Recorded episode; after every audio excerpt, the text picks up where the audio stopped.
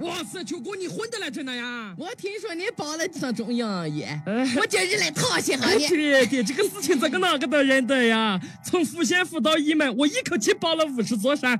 我听说最近紫根价格上涨，我打算就在这些山上种点紫根。哎，生活再美满也有缺憾。报五十座山，拿来种植鹅根，种薄荷，种芫荽，没你再种点辣子，到时候就可以大盘杂炊了。可以啊。生活再悲惨也有幸福。人生中最美妙与最残忍的事情是同一件，那就是不能重来。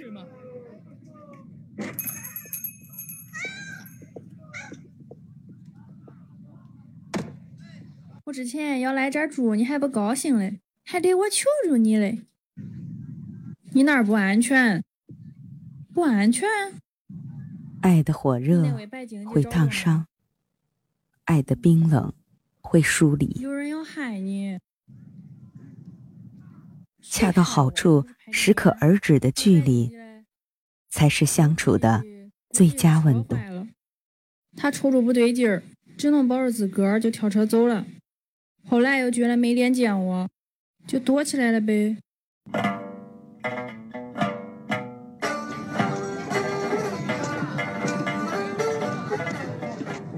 让我们一起看世间百态，讲真情故事。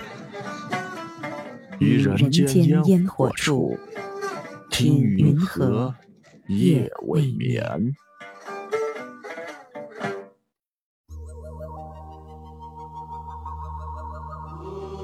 漫漫人生路，云河夜未眠。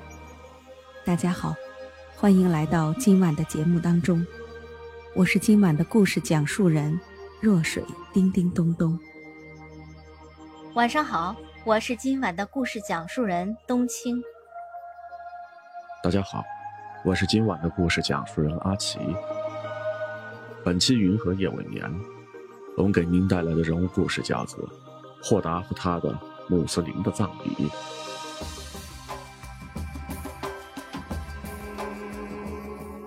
七百多年前，强悍的蒙古骑兵一路向西，征服了无数个国家和民族。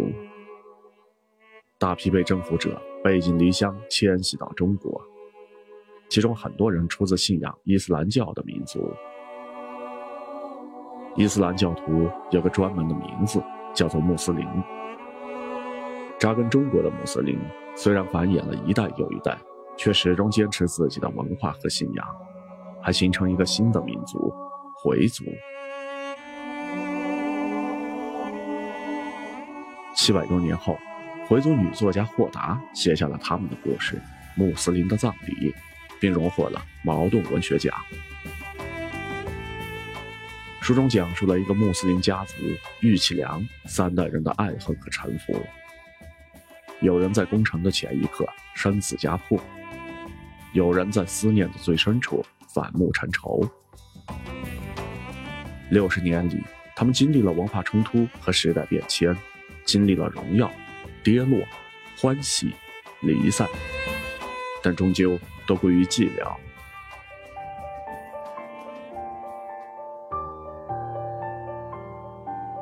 读完穆斯林的葬礼，你会发现，人生最大的难题，从来无关身份，无关信仰。如何面对无常，才是人终其一生都要努力的修行。六十多年前，回族人梁义清在北京开了一家不起眼的作坊，取名“奇珍斋”。他是个木讷的人。一向不擅长处理商场倾轧，再加上自己是少数民族，在当时很受排挤。多年来，他凭着出色的手艺，本本分分接受大玉器店的订单，靠赚取微薄的工费维持家用。至于对方一转手拿他的作品赚取厚利，他从不眼红，也不怨恨。然而，人到中年，梁以清第一次有了想要冒险的想法。他的大客户汇远斋老板蒲寿昌拿来一个大订单，根据画卷《郑和航海图》制作玉器。画中人物众多，郑和乘坐的宝船结构复杂，整幅图气势磅礴，雕琢难度极高。梁以清知道，如果接下这个订单，未来三年自己将无暇他顾，甚至家里的生计都可能出现问题。他还是毅然接受，并和对方签了合同。因为郑和是回族穆斯林的骄傲，作为同族，梁以清想再现这份荣耀，让中国穆斯林扬名世界。更何况。对方给的酬劳还算丰厚，足够梁家人过几年舒心日子。随后三年，梁义清把所有心力都投入到这个作品中，审视谱料，分层构图，粗雕定雏形，细刻画神韵，每一刀都凝聚着他毕生功力，每一刻也在燃烧着。他的生命，眼看交货期限将至，全家人都在期待拿到报酬后如何享受生活。梁义清却因过度劳累，积劳成疾，竟然口喷鲜血，死在未完工的宝船上。这结局令人唏嘘，更令人警醒。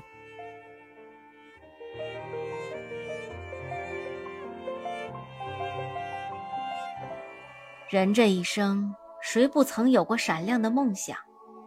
谁不是背负着沉甸甸的责任？可生命如此脆弱，病毒、劳累，亦或失误和意外，都可能带来无法挽回的伤害。理想说中提到，死亡是圆心，无常是半径。无论你有几岁。你都与所有的生命到达死亡的距离相等。生死从来无常，你我能做的唯有好好活着，别放纵自己，也别过度负重，把身体照顾好，你才有机会去截取属于你的财富。梁义清死后，汇远斋老板蒲寿昌上门索赔。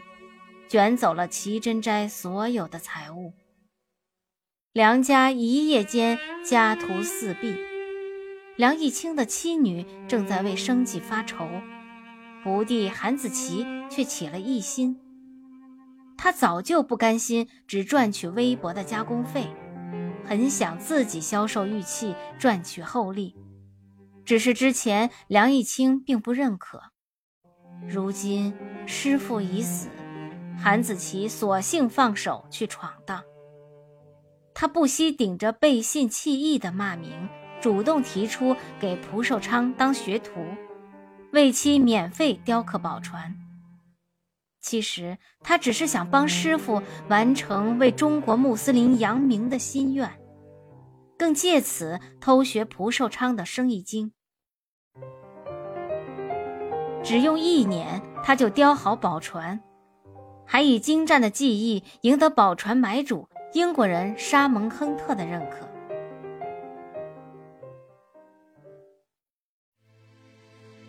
哎呀，我说命运一个人如何去理解这个世界，这个世界就会变成他认定的那个样子。于是，这个人所能见的、所乐见的，就决定了他的未来。这，就是命。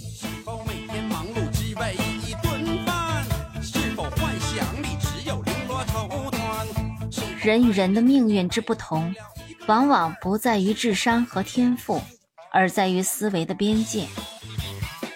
有些事儿不需要答案，态度和细节。就是最好的答案。欢迎回到《云和夜未眠》，我是若水叮咚咚咚，我是冬青，继续来跟大家分享接下来的精彩内容。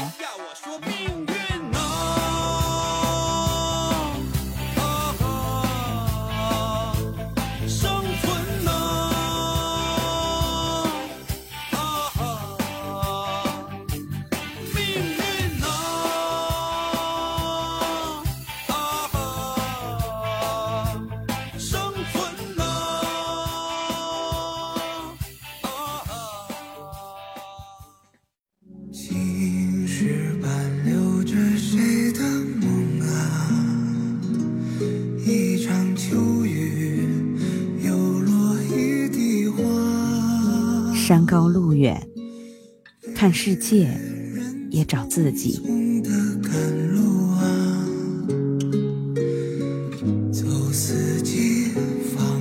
每个普通人都如星辰一般，虽然微小，却释放着自己的光芒，交织成灿烂的星河。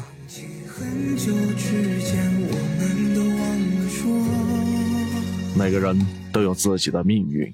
与生活方式，这个世界上如果有救世主，那必定是你自己。真正能救你的，只能是你自己。敬往事一杯，并淡然一笑。心情避风港，云河夜未眠。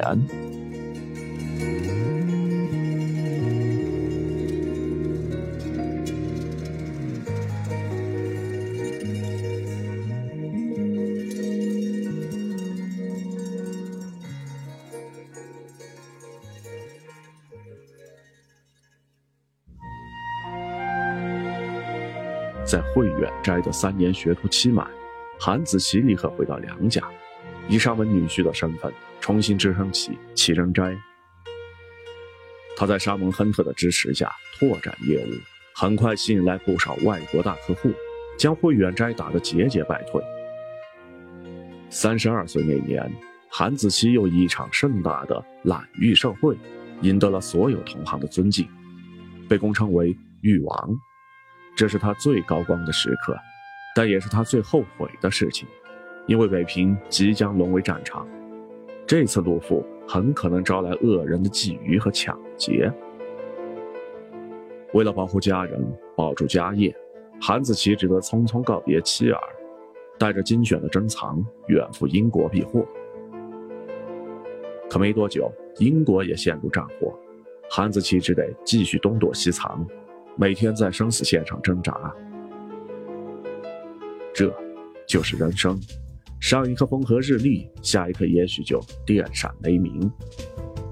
一帆风顺下面藏着登高跌重，步履艰难里也孕育着否极泰来。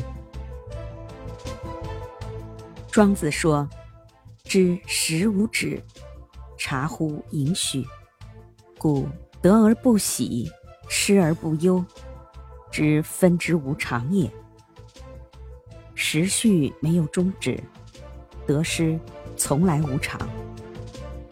一时的盛不足狂喜，一时的悲也不值得悲伤。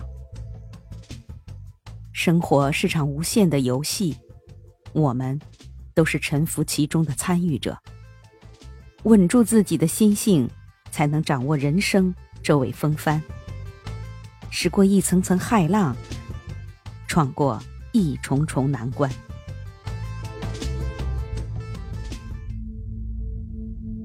韩子琪出走英国后，支持家业的重担全落在妻子梁碧君和齐真斋账房老侯身上。梁碧君见日本兵进城后形势动荡不安，就主动要求老侯一家人住进自己的大宅。老侯夫妻感恩戴德，竭力用行动回报。然而时局持续混乱，店里的生意越发的惨淡，家里的开销也越来越高。老侯无计可施，这让梁碧君十分不满。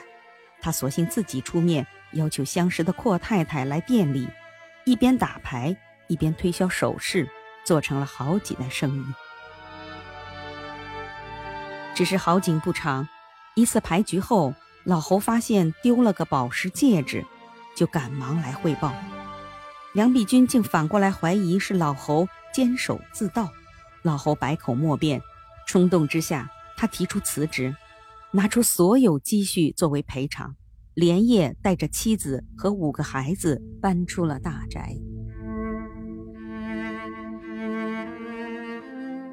梁君璧很是高兴，以为终于清除了内鬼。他不知道，他对老伙计的无情猜忌和粗暴处置激怒了很多人。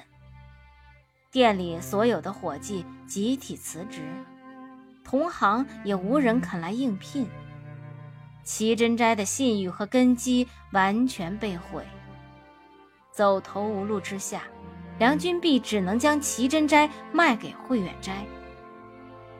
即使几年之后，韩子琪携玉安全归来，他面对这个烂摊子也没有办法东山再起，索性对外隐瞒这笔财富，假装已彻底破产。可韩家与老侯的恩怨没有结束。离开韩家不久，老侯偶然查到真正的窃贼，证实了自己的清白。梁君璧痛哭流涕，承认了错误，归还了欠款。老侯却被这段煎熬搞垮了身体，没过几天就撒手人寰了。这笔仇恨被老侯的子女深深记在心里。二十多年后，他们借着社会动乱之际，冲进韩家，砸开密室。揭发出韩子琪并非破产者，而是隐匿了家产。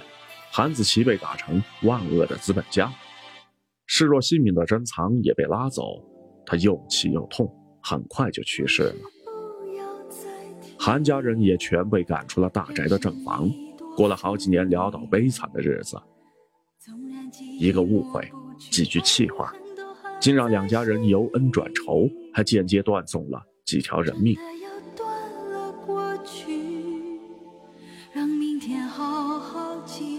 听来荒唐，可正是每个人都在经历的日常。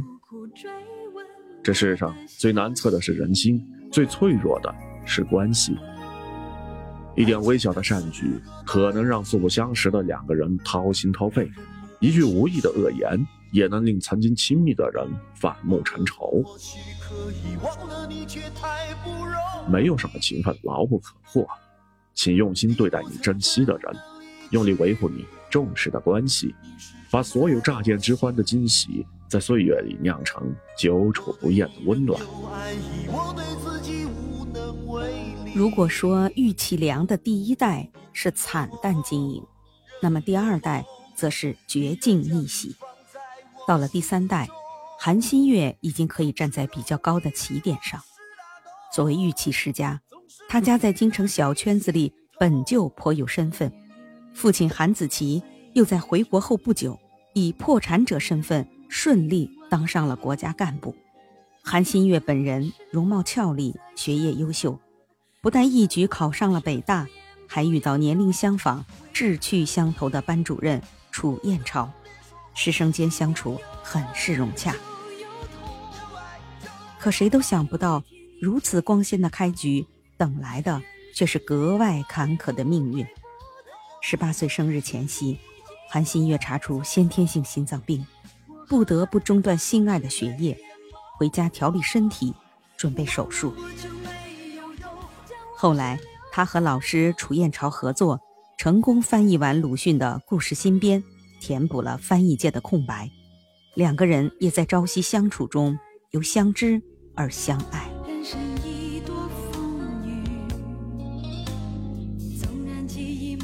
但他们迎来的不是亲人的祝福，而是母亲梁君璧的坚决反对。因为回民一向在内部通婚，而楚燕朝却是个不信伊斯兰教的汉人。不同的民族和信仰是母亲心里不可逾越的天堑。韩新月激烈的为自己争取，可从母亲的话缝里，他又发现了更可怕的真相。原来，她不是梁君璧的女儿，而是梁君璧的妹妹梁冰玉与韩子琪的私生女。当年两人为躲避战乱去了英国，在英国的战火纷飞中短暂结下了孽缘。回国后，梁冰玉独自出走，年仅两岁的新月被韩子琪留了下来，在梁君璧名下养育。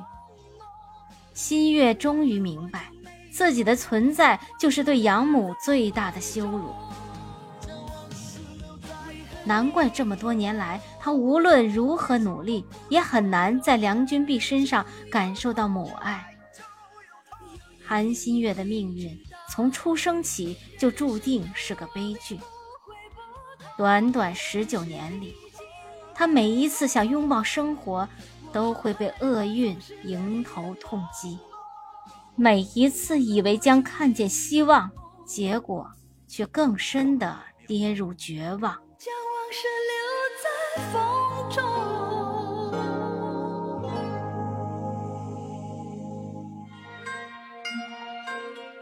牡丹亭中说：“风无定，人无常。这世间最大的无奈，莫过于总有意外突然而来，如山崩海啸般毁掉眼前的平静。生活就是这样，总有不知何时种的因凝成苦果。”在最猝不及防的时候，当头砸下。命运波谲云诡，我们从来无可防范，还不如珍惜每一份拥有，认真过好每一个当下，努力活出喜欢的样子，就不会辜负宝贵的生命。穆斯林的葬礼中有句话：人生的舞台上，悲剧、喜剧、喜剧、悲剧，轮番演出，不舍昼夜。无尽无休，世事从不肯尽如人意，何不坦然接受一切可能？生死有命，那就爱惜身体；得失无常，那就看淡名利。缘来欣然欢笑，缘去洒脱放手。林清玄说：“乐来欢喜，苦来甘愿。”事。不能随意而变，但境可以由心而转。看清生活无常真相，愿你善待珍惜每一个日常。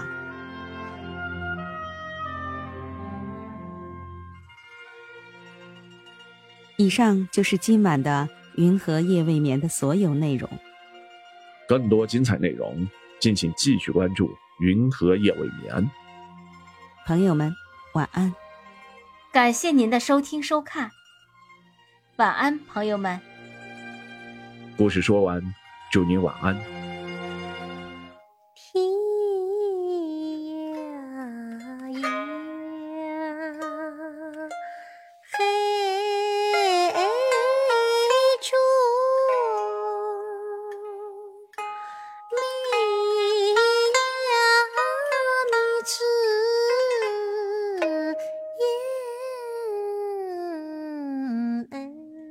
的行为是我们自己选择的，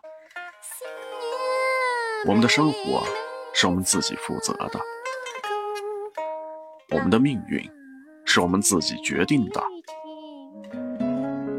要想掌控自己人生的主动权，最好的方式莫过于掌握好自己钱包中的余额。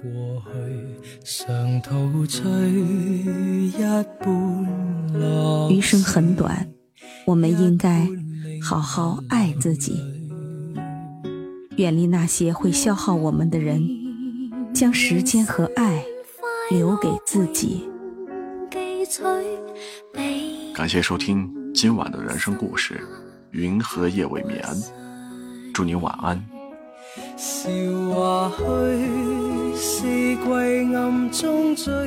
若水叮叮咚咚，和您说声。晚安。我是冬青，下期节目再见。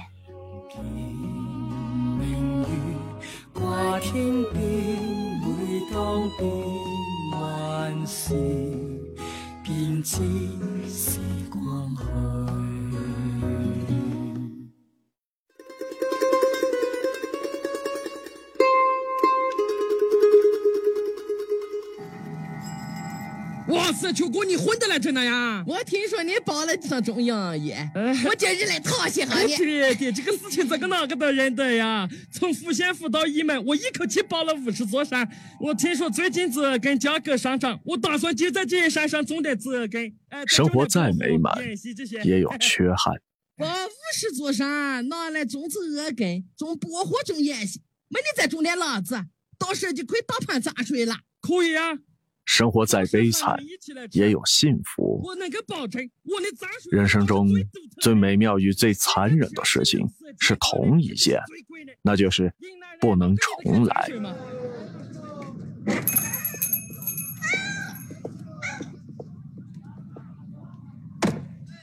我之前要来这儿住，你还不高兴嘞，还得我求求你嘞。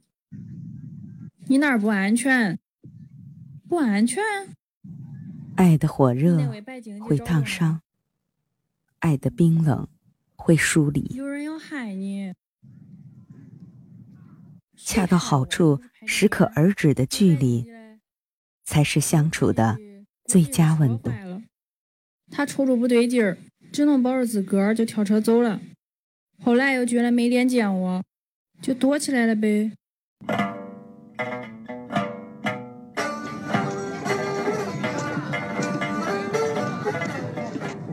让我们一起看世间百态，讲真情故事。于人间烟火处，听云河，夜未眠。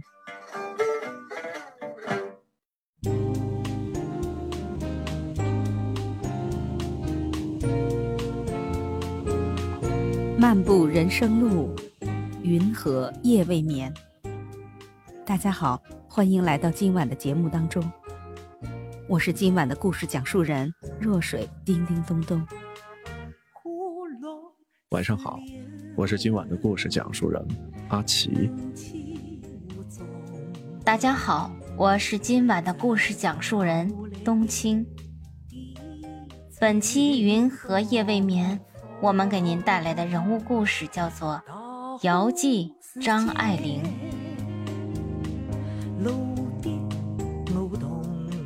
有些传奇是不会落幕的，它会落进时间里，随岁月一起流逝，然后被某个不小心途经的人轻轻捡起，再次洒向世间。张爱玲就是这样一个传奇。近百年来，写作者越来越多，但能被请进文学史的作家和作品却少之又少。毕竟，一部薄薄的现当代文学史，实在容不下这许许多多的人。一九六一年，夏志清正式将张爱玲请进了文学史，并对张爱玲给予了极高的评价，觉得张爱玲是彼时最优秀、最重要的作家。那时候的张爱玲虽然四十一岁了。但她最重要的作品，早在十几年前就已经写出来了。而今，张爱玲早已去世，可她在世人心中真的成了一个传奇。她这一生，有的是冷冷清清的潇潇洒洒，无论好坏，她都在主动选择自己的人生。就像有句话说的：“他拒绝与那个和他心性不合的时代苟合。”谈到血脉亲情，张爱玲曾说：“他们只静静地躺在我的血液里，等我死的时候再死一次。”可他的传奇就是从他们身上开始的。一九二零年，正是五四运动的高潮，一批大师还在探索救国之路。鲁迅还在认真地写文章，想唤醒无数麻木的灵魂。这一年九月三十日，张爱玲出生了。张家是真正的贵族，张爱玲的奶奶是李鸿章的女儿。然而，到了张爱玲父亲这一代，家业已渐渐没落，父亲又是一个真正的纨绔子弟，不学无术。所爱唯有抽大烟、泡女人。张爱玲的母亲身体是传统的，踩着一双三寸金莲，可思想却是解放的。面对丈夫的放浪形骸，她只觉痛苦。张爱玲一岁时，家里给她举行抓周仪式，在琳琅满目的物品中，他一把就抓着闪闪发光的金子。很多年后，他说：“我坚持，我是一个拜金主义者。”他承认自己很俗，很喜欢钱。因为他基本上没吃过钱的苦，不知道钱的坏处，只知道钱的好处。幼年的张爱玲在一大波人的簇拥之中成长，母亲教他背诵唐诗宋词，家里的佣人给他讲《三国演义》的故事，看谜语书，看外国童话。他还太小。不知道这人世间的苍凉与凉薄，也不知道父亲母亲之间的矛盾，更不知道家族没落的凄凉。他只是成长。终于在张爱玲四岁的时候，母亲忍无可忍，找了一个借口出国留学去了。张爱玲没有哭，她不知所措。用怀疑一切的目光打量着正在发生的一切。多年后，他说：“我喜欢我四岁的时候怀疑一切的眼光。”黄奕范走了，生活还在继续。父亲在败家子儿的路上越走越远，又不愿上班。几年之后，家境越发落魄。他给远在国外的妻子写信，向他保证不再吸烟，不再赌博，也不再嫖娼。看到丈夫的保证，黄一帆心一软，就回来了。母亲回来了，张爱玲的生命里多了一抹亮色，可她似乎有点不习惯这突如其来的快乐。黄一帆决定好好培养张爱玲，要把她培养成西式的淑女。教她举止行为如何优雅，教她绘画，也教她弹钢琴、学英语。然而，人生只是一条首尾不明的虚线，快乐只是在某几个点上，其余皆是苦海无边。父亲本性难移，母亲忍无可忍，婚姻终于走到了尽头，这个家也没法维持下去了。母亲又要出国。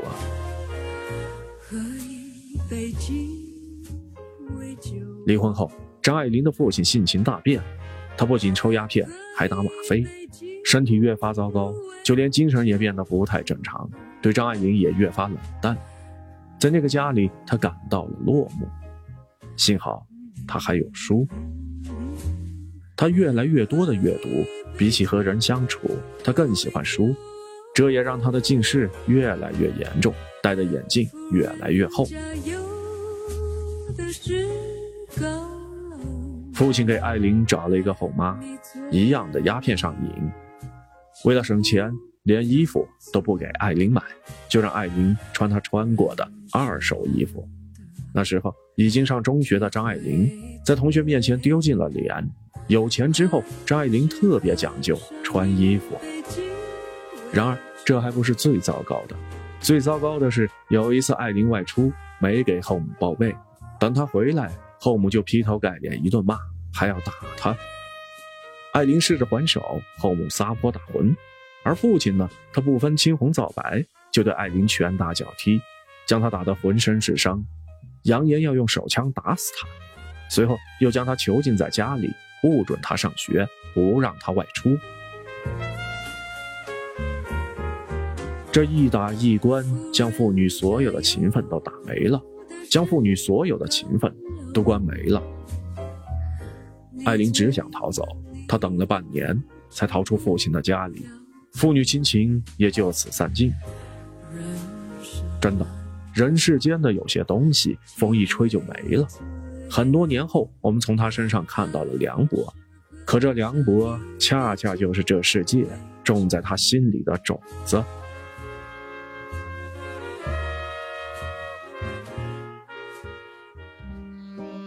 张爱玲一直想去英国留学，他已经获得了伦敦大学入学试及格的证书。然而，因为战争，英国宣布暂停招收留学生，张爱玲便上了香港大学。一九三九年，她踏上去香港的路，对未来，她有些忐忑，也有些期待。在港大，张爱玲是一个怪人，学习刻苦，成绩优秀。又特立独行，不喜欢主动接触人，总是活在自己的世界里。他生活拮据，不敢乱花钱。大多数同学用的都是自动水笔，他却总是端着一瓶墨水去上课。在很多人眼里，他就是一个怪人。他参加征文比赛，还拿到了奖。一九三九年，他看到《西风》杂志有一则有奖征文，张爱玲写了。我的天才梦，因正文要求五百字，他便一遍一遍阅读，一遍一遍修改，改得头昏脑胀，一定要删减到四百九十多字，因为写少了总是不甘心。他说：“我是一个古怪的女孩，从小被视为天才，除了发展我的天才外，别无目标。”最后，这篇文章在众多征文中。脱颖而出，使他成为一个作家的前奏。除了写作，他有时也画画。他说：“想做什么，立刻去做，也许一迟就来不及了。人是最拿不准的东西。人们不理解他，只觉得他孤傲、奇怪，性格孤僻，但他也不在意。我和一般人不太一样。”但是我也不一定要要求和别人一样。他拼命学习，想获得保送留学的资格。然而，一九四一年十二月八日，日本鬼子进攻香港，港战爆发。一九四二年五月，港大停课，张爱玲也因此结束了学业。战后。他本来可以继续去完成自己的学业，可那时候他已经是一个大红大紫的作家，也不想回去当一名学生了。人生就是一个又一个的意外组成的，这所有的意外，成就了如今的我们。正如《我的天才梦》里说的，张爱玲确实是天才。有一段时间，她迷上了绘画。不攻山水，专画人物，简单几笔就画得颇有神韵。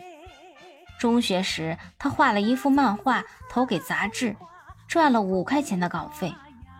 母亲对他说：“留着做纪念，或者买本书。”但张爱玲觉得钱就是钱，就是拿来用的。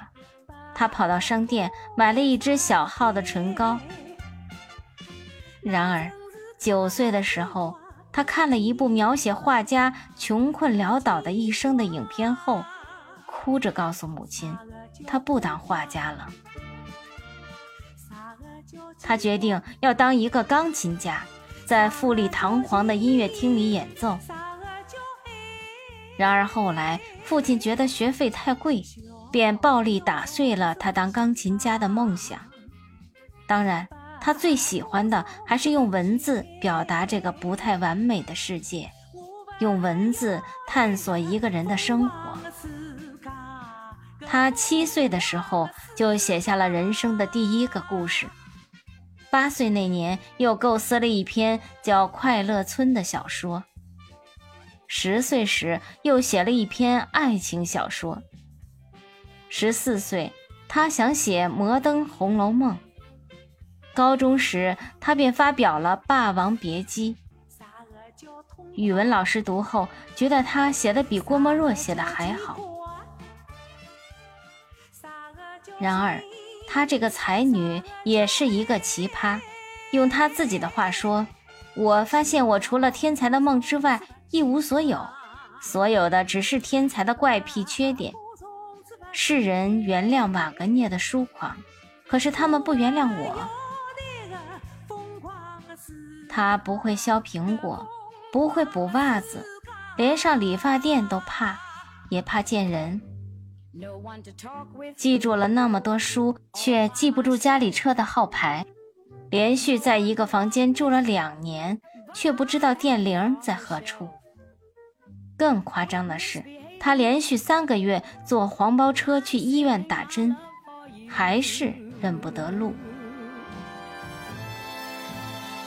他感叹说：“在现实的社会里，我等于一个废物。”然而，或许也正是因为这样，才让他在写作之路上天赋异禀。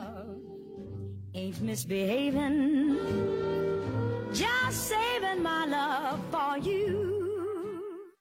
青石板留着谁的梦啊？一场秋雨，山高路远，看世界，也找自己。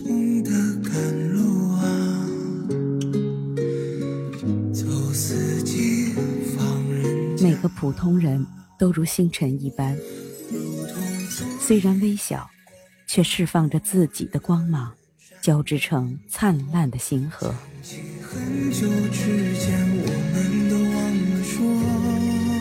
每个人都有自己的命运与生活方式。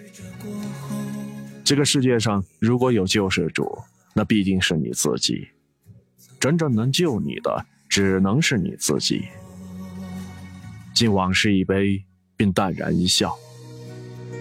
心情避风港，云和夜未眠。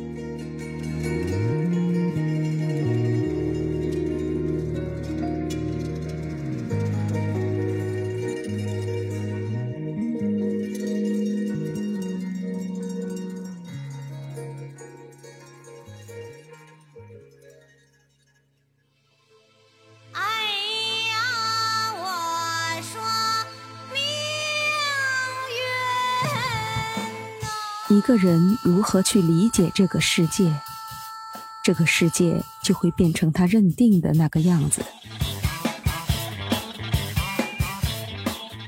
于是，这个人所能见的、所乐见的，就决定了他的未来。这，就是命。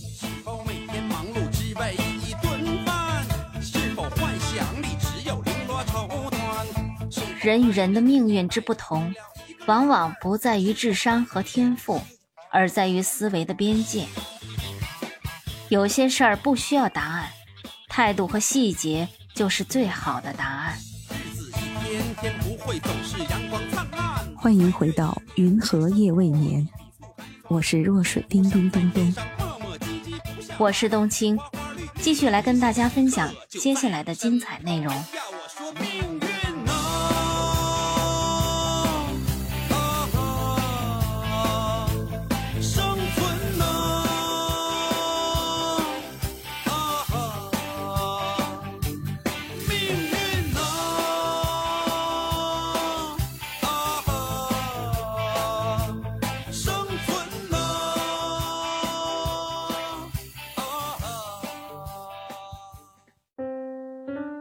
辍学后，张爱玲不愿再给家里添乱，想要自己挣钱。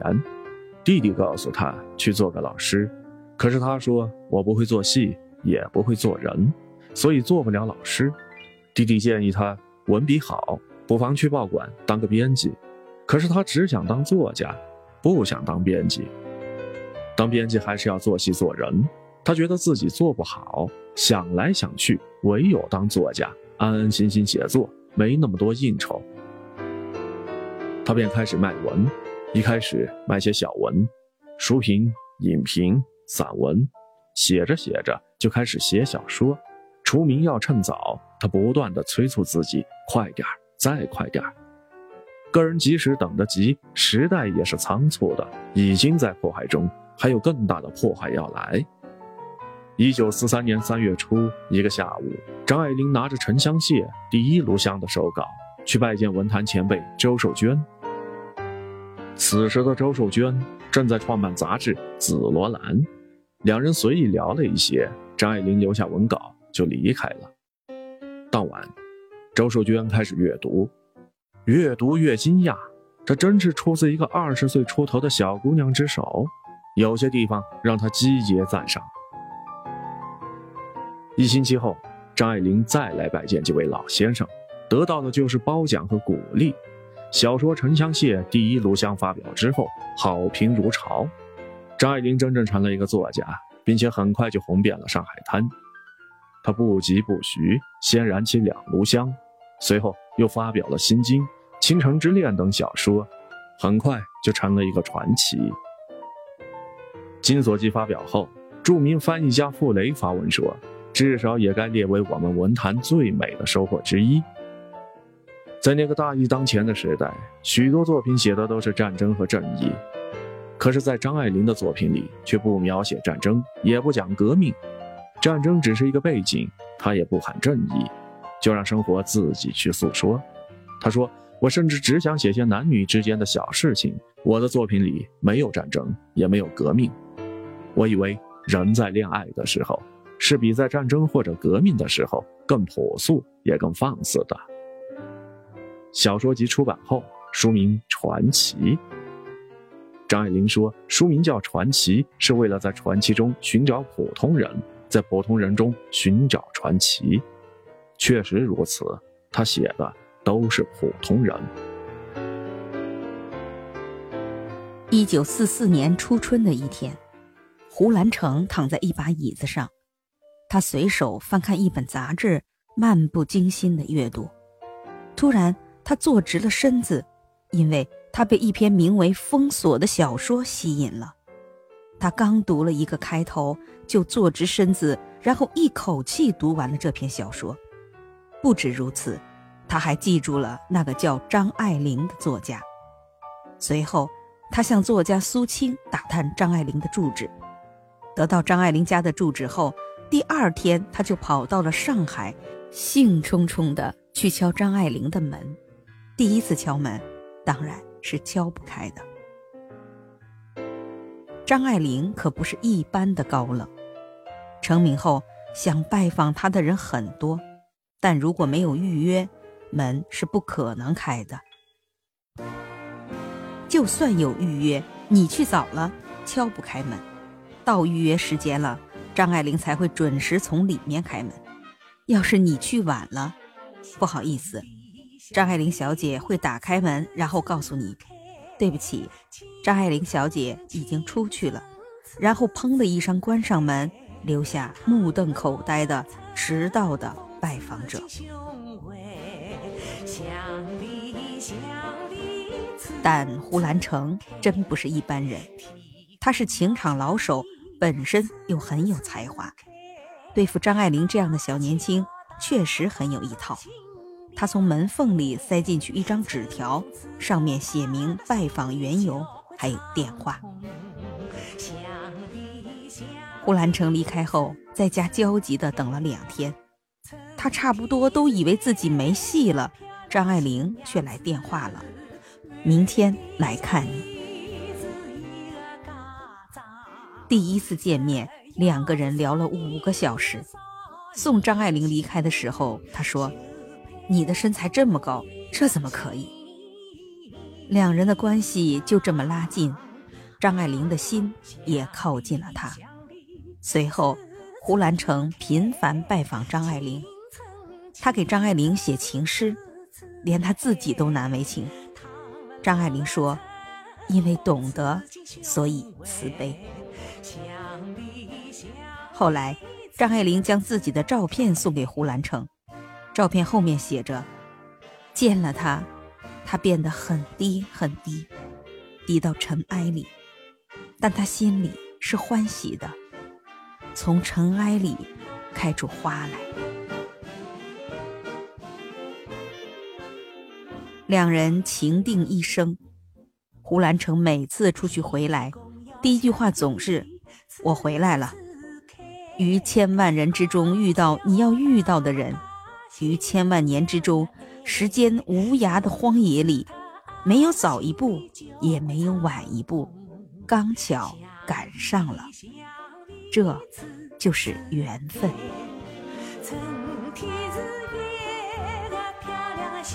胡兰成离婚后，转身和张爱玲结了婚，没有婚礼，只有一纸婚书。胡兰成、张爱玲签订终生，结为夫妇。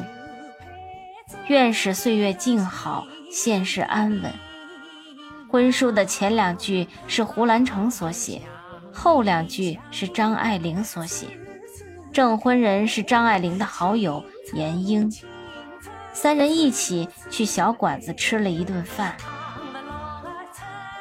婚后确实有一段时间的岁月静好，现世安稳。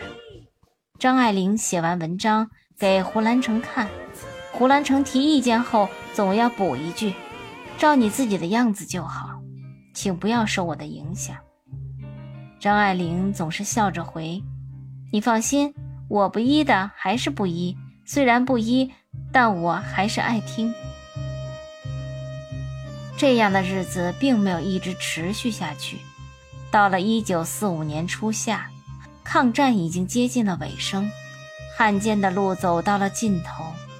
胡兰成预感自己将大难临头，张爱玲听后也十分震动，但她说：“来日大难，口燥唇干；今日相乐，结为喜欢。”后来，胡兰成果然逃难去了。在逃难过程中，他也招蜂引蝶，跟一个女子结了婚。张爱玲一心念着胡兰成，她向胡兰成奔赴，可是到了才发现，胡兰成已经变了。她质问胡兰成：“你给我的现世安稳呢？”可胡兰成却说：“市井荒芜，已没有现世安稳。”张爱玲只剩下悲伤。你到底是不肯离开后，我不会寻短见，也不能再爱别人，我将只是猥亵。他走了，但仍旧给胡兰成寄钱，用自己的稿费接济他，直到失望透顶，才写了一封诀别信，附加三十万块钱，断绝了这段关系。人间哪有岁月静好，哪有现实安稳？有的只是薄情和辜负。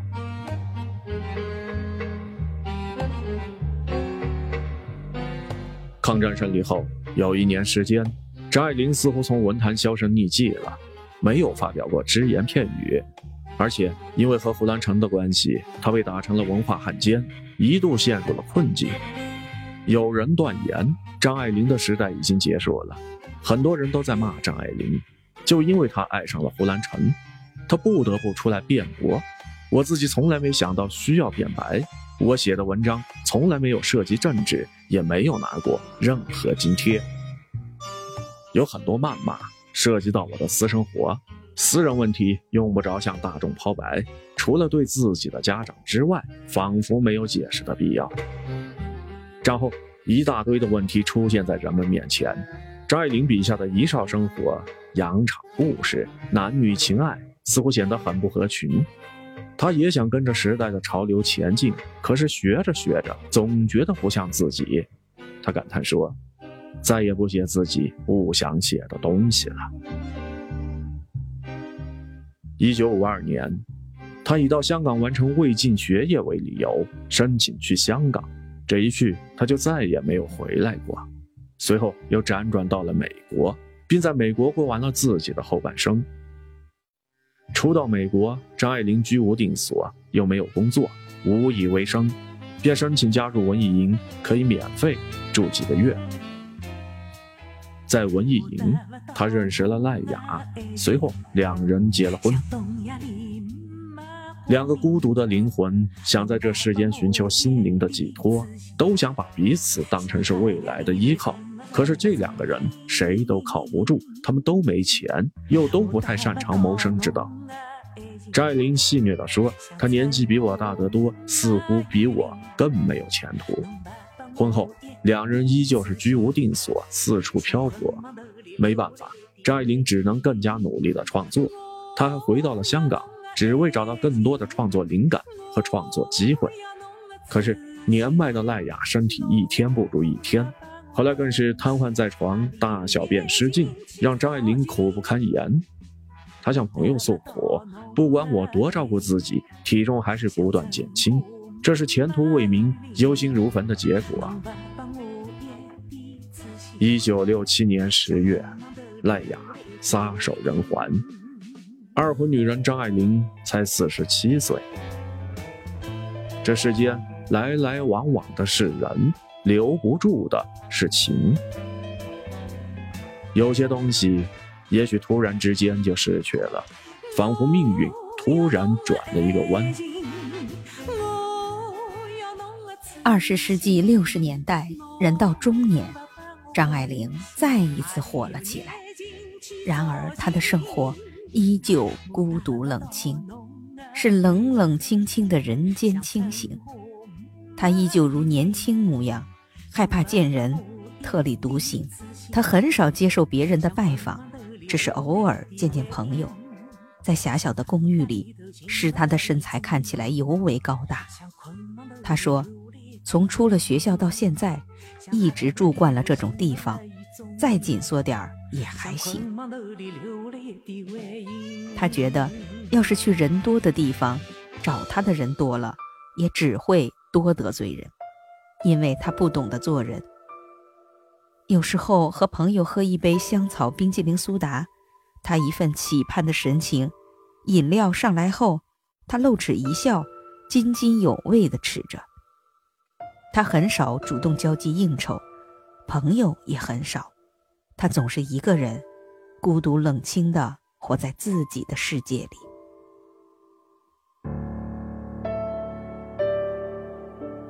晚年的时候。他从作家变身为学者，开始研究《红楼梦》，研究《海上花列传》。一本《红楼梦》，他研究了十年。他对朋友说：“人生四恨：一恨海棠无香，二恨食于无骨，三恨红楼未完，四恨高鹗忘改。”最终，他把研究写成书。就是《红楼梦》魇。有人想给他写传记，他得知后，觉得这么好的材料应该自己写，于是就有了《小团圆》。在生命的最后几年里，他频繁搬家，有几年时间，他几乎每个星期都在搬家。他变得越来越固执。朋友关心他，将他的情况登报。他就和朋友绝交，搬来搬去，他丢的东西越来越多，连身份证、护照都丢了。他越发害怕见人了，连出去丢个垃圾都唯恐避人不及。他的房门几乎时刻紧闭，可是他丢的垃圾也被人盯上了。人们从垃圾里找出只言片语，就开始写文章。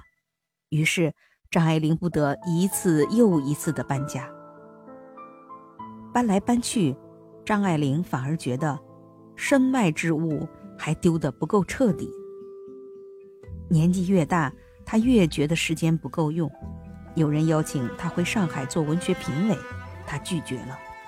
时间不够用，实在没办法，只好省在自己朋友身上，所以全部九书英文。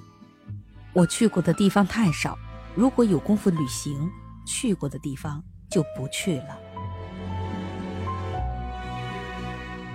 一九九二年，张爱玲七十二岁了，她给自己立了遗嘱：一、死后马上火葬，不要让人看到遗体；二不举行任何葬礼仪式。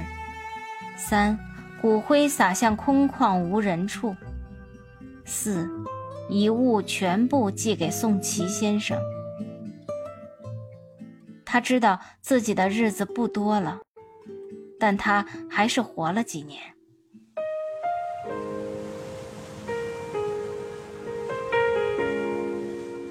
一九九五年九月八日一阵急促的电话响起，林世同接听电话，才知道是张爱玲的房东打来的。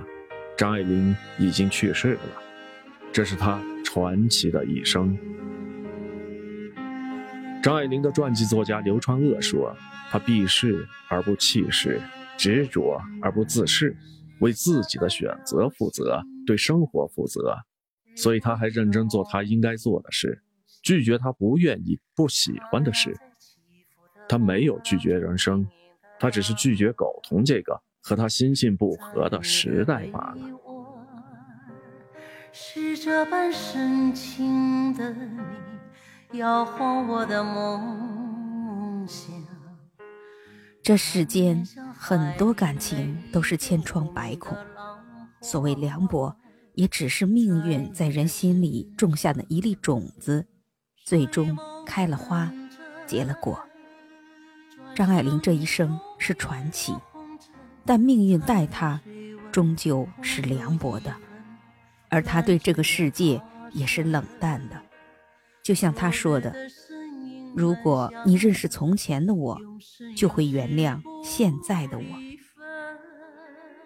这世间的很多事情都有因果，而我们所能做的，就是努力。种下善因，以其日后得到善果，仅此而已。是我的一生。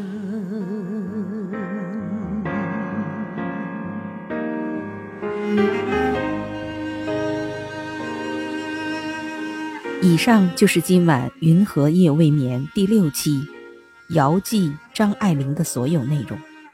更多精彩内容。敬请继续关注《云和夜未眠》，朋友们，晚安。感谢您的收听，我是冬青，咱们下期节目再见。故事讲完，祝您晚安。是这般柔情的你，给我一个梦想，徜徉在起伏的波浪中，隐隐的荡漾。在你的臂弯，是这般深情的，摇晃我的梦想，缠绵像海里每一个无名的浪花，在你的身上，美梦成真，转世浪影汹涌。红尘残留水纹，空留遗恨，愿只愿他生。昨日的身影能相随，永生永世不离分。是这般凄情的你，粉碎我的梦仿佛像水面泡沫的短暂光亮，是我的一生。